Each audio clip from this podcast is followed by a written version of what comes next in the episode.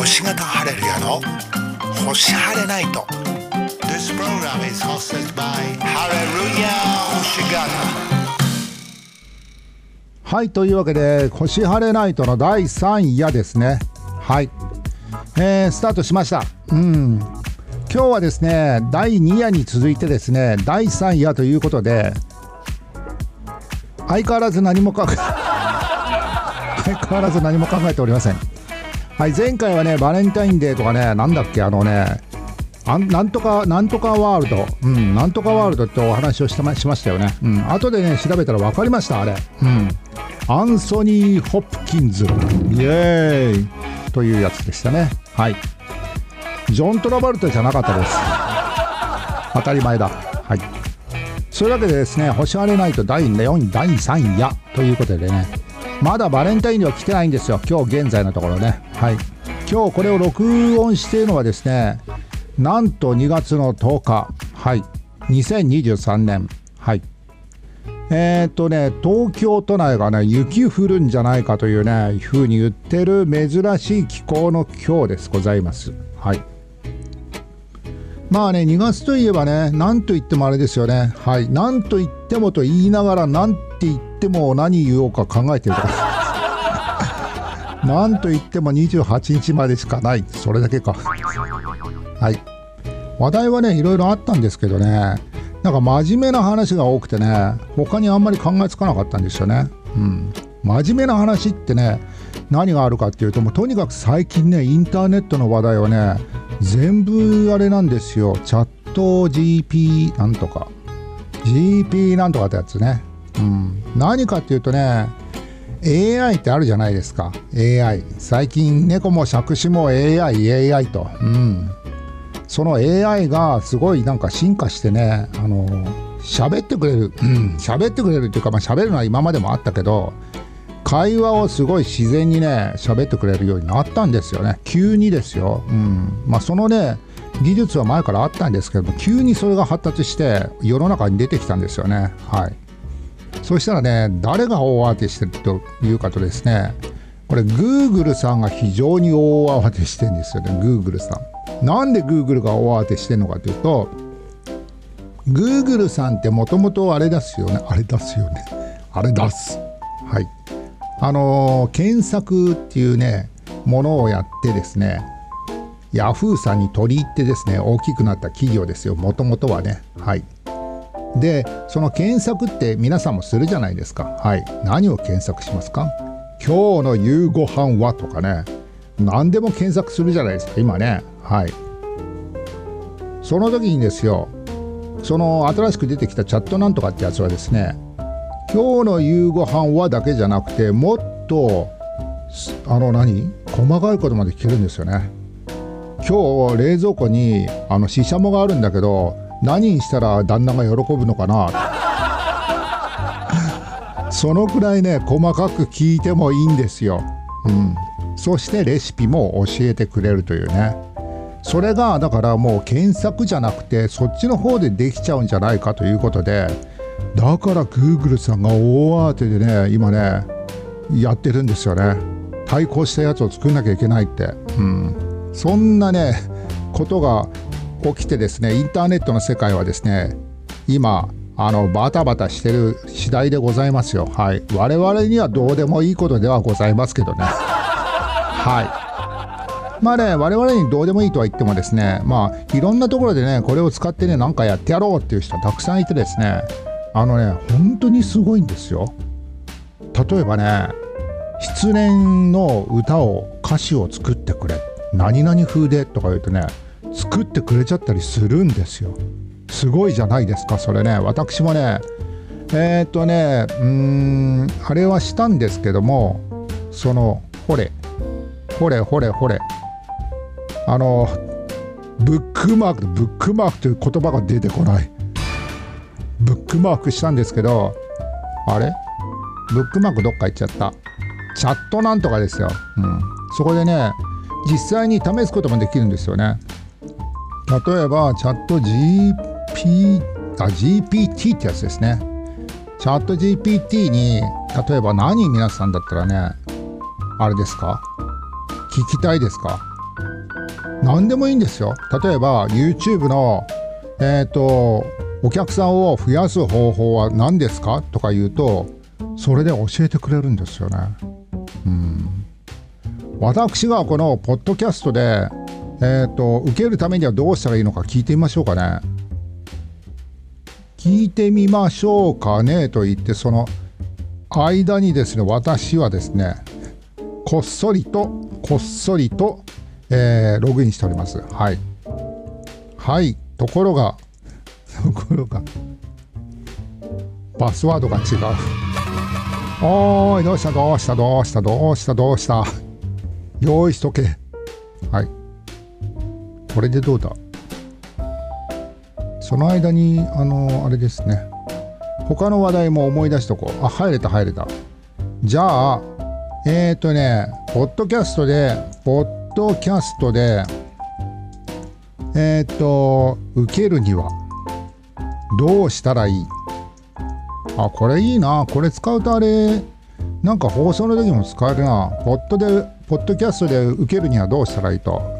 聞いてみました。このチャット GPT さんにね。はい。皆さんも何でもいいんですよ。聞いてみればね。私のことをあの高橋君がどう思ってるのか教えて。その前高橋君が誰だか分かんないではい。すごい。あれ？ポッドキャストを聞く方法を教えてくれてる。そうじゃないんだ。はい。そうじゃないんだ。あのポッドキャストでリスナーを増やす方法ポッドキャストでリスキャストでリスナーを増やす方法を教えて。はい。さあどういう答えを教えてくれるのか。何でも答えてくれるんですよ。だからなんかね Google じゃなくてこっちに聞いちゃった方が何でも教えてくれるってあれなんですよね。もっとなんか人間に聞いてる感じ、うん、困りごととかね本当に恋愛の悩みでもいいんですよ。それってすごいじゃないですかね。もうなんかお友達になれそうな気がする。ねえ。なんか話し相手が欲しい人とかね。しかもこれねただの文章じゃなくてそれを音声に変換することもできるじゃないですか。音声にね今はね喋ってくれる。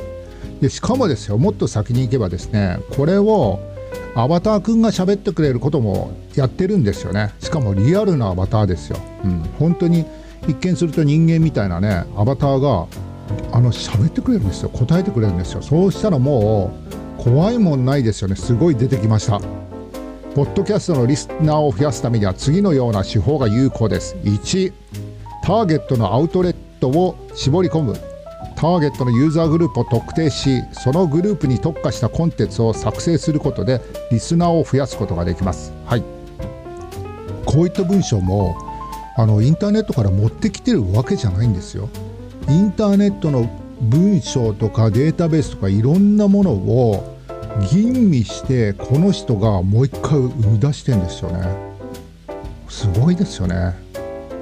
AI あれですね。AI だ。愛愛愛ですよね。愛。愛ちゃんって名付けようか。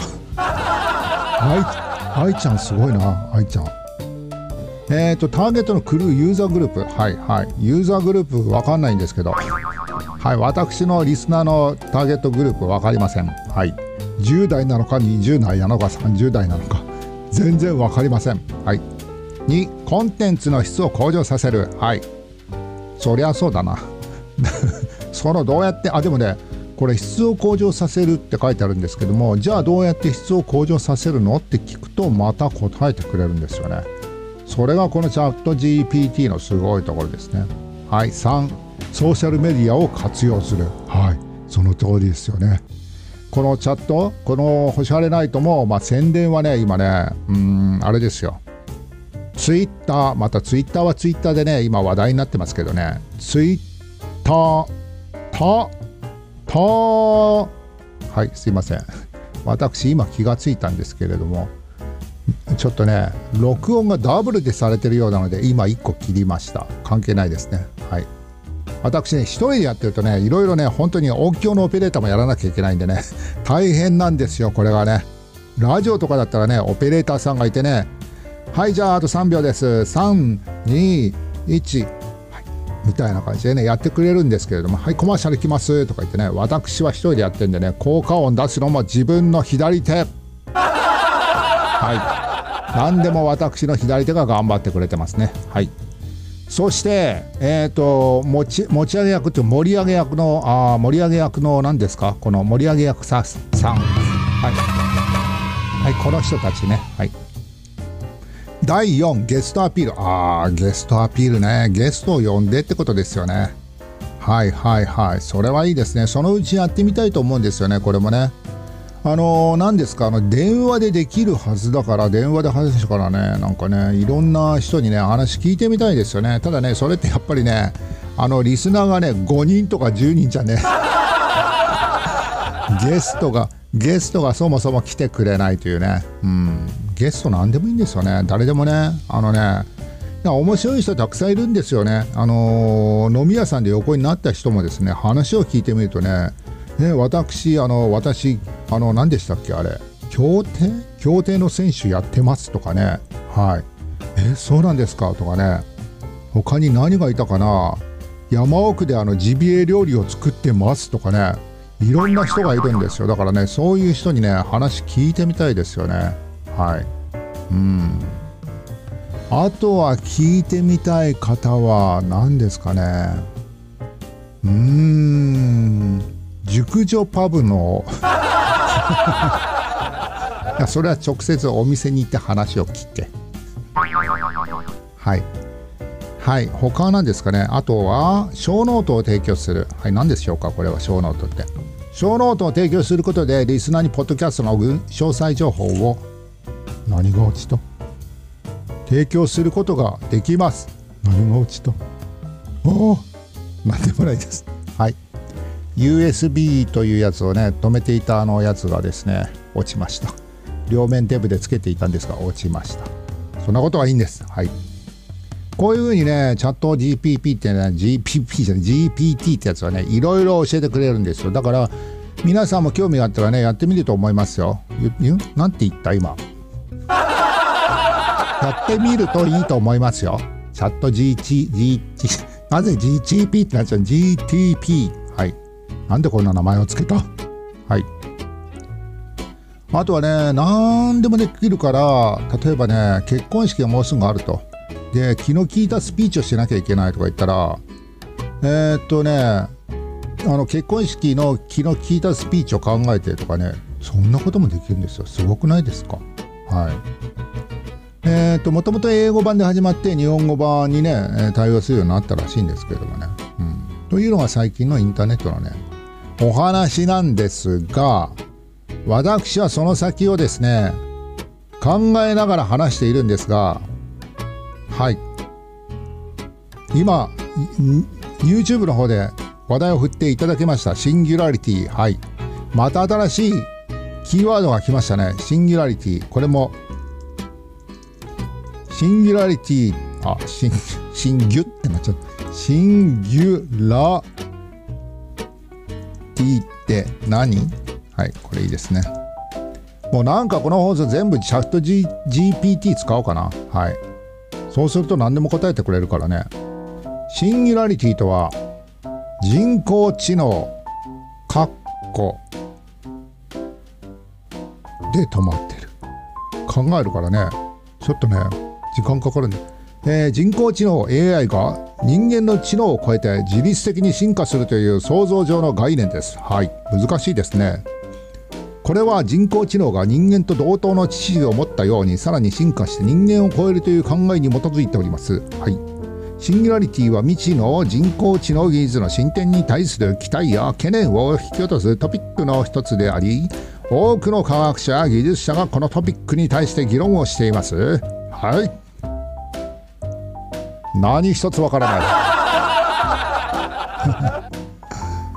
ああまあねシンギュラリティっていうのはね要するにあれですよ。ほんとねコンピューターが人間を超えちゃうっていうね瞬間のことを言ってるんですよね。確かタイミング。うん。それがいつ来るかっていうのはねいろんな人がねうんとねまあね議論してるんですよ、うん、いつ超えるんだって。そもそも超えるのかってとこから始まってますからね。そういうね真面目な話はですね私はしたい気持ちは山々なんですがこのねえっ、ー、と星あれはないと一応ね、えー、即興コメディと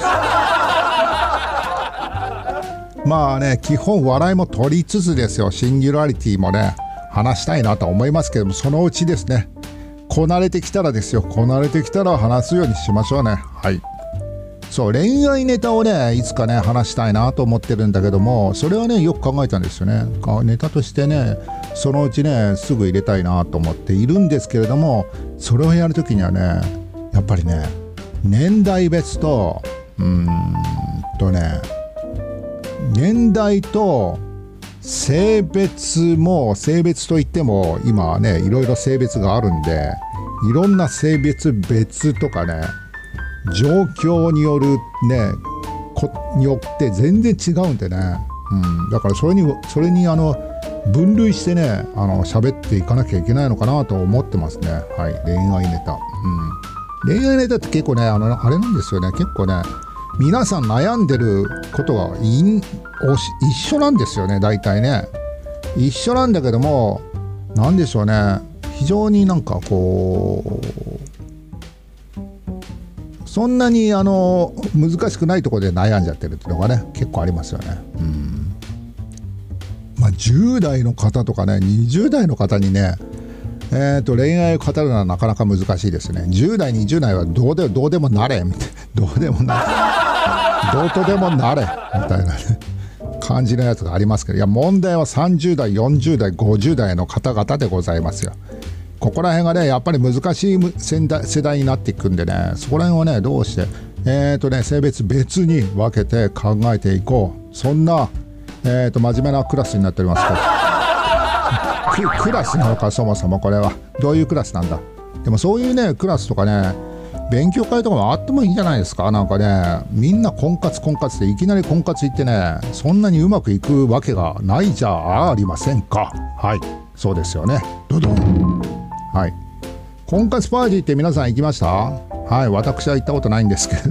イエーイ。まあ、話を聞くにはですね、まあ、今いろんな婚活パーティーありますよね。あるって話なんですよ、うん、えー、っとですね何ですか？あのね知り合いが行ったのはね東京ドイツ,、ま、ドイツ村。はい。千葉にあるけどなぜか東京。東京ドイツ村の、えー、バスツアー。ねそこに行ってあの男女がこうあのやらしく。よろしくじゃない、よろしくじゃない、よろしく、よろしく、えーと、お願いしますという感じで、あの、バスの中で会話してですね、えー、向こうに行って、多分ね、あのバーベキューかなんかやってですね、えーと、会話をですね、えーと、ルーレット形式というか、こう、あ5分単位でこう変わっていくみたいな感じでね、話して、最後にアンケートをすると、うん、いう感じのね、で、いい人をチェックすると、うん、いう形で、後でよかったら交換連絡先を交換してですねその後に続けるというね婚活パーティー、うん、他もあれですよねいろんな婚活パーティーがありますよね。えー、そういったバス旅行だけじゃなくてまあなんかいろいろねあのバーとかに行ってね、うん、気の合った人を探すとかね。大体ね9割9分外れです。はい。まあ、そういうとこに行く人はですねそもそも自力でその相手を見つけようと思ってないんでね。うん。何でもお任せなんでそういう人と一緒になるとね大変ですよ後が。うん、うん、今日どこに行こうか？うん。ケンジ君今日どこに連れてってくれるの？うん。分かんない。今日のご飯どうしようか。分かんない。もうね結構優柔不断だと思うんでね。やっぱりねガンガン来る人はねそういうね婚活パーティー行かないですよね。やっぱりね。うん。あとね婚活パーティーじゃないけどもまあそれに似たやつであのー、ちょっとね普通のやつとは違う婚活パーティーもあるんですよ。はい。えっ、ー、とね男性が無料。はい。これでわかるでしょうかね。女性が1万円ぐらいするんですよ。はい。その代わり男性はあのーその婚活パーティーに行くとあの予約したらえー、と行かなかったら違約金を取られるというねちょっとね変わった婚活パーティーあるそうなんですよ。はい。何かというとですね男は医者限定。そんなのあるんですよ皆さん。知ってますか？私聞いてねびっくりしましたね。いやこれから婚活パーティー行かなきゃいけないんだとか言って、えーそうなんですか？婚活パーティーって結構ねしますよね。そしたらいやただなんだよね。とか。えー、なぜ？なぜただなんですか？っつったらそういうねからくりを教えてくれましたね。はい。ただだけどキャンセルすると違約金取られるんで絶対に行かなきゃいけないんだと、うん、で女性は女性の方でお金を払ってもでもですね。まあ医者がね医者ばっかりいるんだったらね、うん、1万円でも払っていこうっていうねやつありますもんね、うん、そういう場所でね意外にカップルできるんですかね。あのお医者さんもなんか出会いが少ないと思うんでもしかしたらもしかするかもしれませんよね。それに期待してやっぱりね女性の方もね行くんだと思いますよ。婚活パーティーね。ただねやっぱりねその他あ玉のこしパーティーとか。逆にねはい。もうお金持ちの女性は逆にただ、うん、で玉の腰に乗りたい男が1万も2万も払うと、うん、なんかおかしいなそれ。でもそういうのもあっていいかもしれないですよね、うん、ほらお金ならあるわよ。みたいなね、うん、でもねそこら辺の若い男の人をね捕まえればねいいわけですからね、うん、そんなえーと不自由はしないんじゃないかなというね想像でしかございませんけれども私のね。はい。婚活パーティー私が考えるのであれば あればよくね言われるのは婚活パーティーじゃなくて料理教室に行った方がいいよっていうのはねいろんな人が言いますよね。はい。うん。料理教室。そうするとまあお互いね作業しながら自然に会話が生まれるしまあ、料理をね学ぼうという男性はそんなにね悪い人はいないっていうのは確かだと思うんですよね。うん、いるかもしれないけどね。まあそれはいいんですけれども料理教室で出会うっていうのは比較的いいアイデアだと思いますよね。うん、婚活パーティーじゃなくてね。そしたらね自分の料理のスキルも上がるわけだしね。はい。そんな彼氏とかね彼女ができなくても料理の腕は上がるはい、やってそうはないということでね料理教室ですよ、まあ、あとはねみんな教室系ですね教室系であの共同作業ができるやつこれをねえー、っとねやってみるといいんじゃないですかね。あとなんだろうな。うーんとね教室系でしょ？狙い目はねやっぱりねあれだと思うんですよね。例えば男性が行くんだったら男性が少ない教室。例えばメイク教室とかどうですか？メイク教室はい。男性いないですよね。はい。ぎょっとされますね。この人なんだろう。メイク教室に男の人がいる。みたいなね。そこで受けを取るんですよ。できるのかそんなこと。他は何ですかね。やっぱりね着物を着てね生け花とかね教室どうですか？かっこいいじゃないですか男の人逆にね。うん。モテると思いますよ。ただし問題があってですねあのねスクール系とか教室系に来るのはね特に平日とかねもうねおじいちゃんおばあちゃんばっか。り もうねそういうあの婚活とかそういうねところとはねかけ離れた方々がたくさんいると思いますのでそういう方には可愛がられるとは思いますけどね、まあ、そこら辺ねあのうまく狙ってですねいい感じの、えーと、教室に行くのはおすすめですね。うん。あとは何でしょうね。とにかくね10代20代は何とでも方法はあるんですよ。うん。まあ、一番ねいいのは友達の友達ですよね。うん、あのーやっぱり自分がね相手探せなかったらあのグループ組めばいいんですよ。同じような人とね。うん。1人だと難しいからね2人とか3人とかでその中で誰かがあのー何？合コンみたいのをセッティングできるあの異性の人知ってますから何人か揃えばね。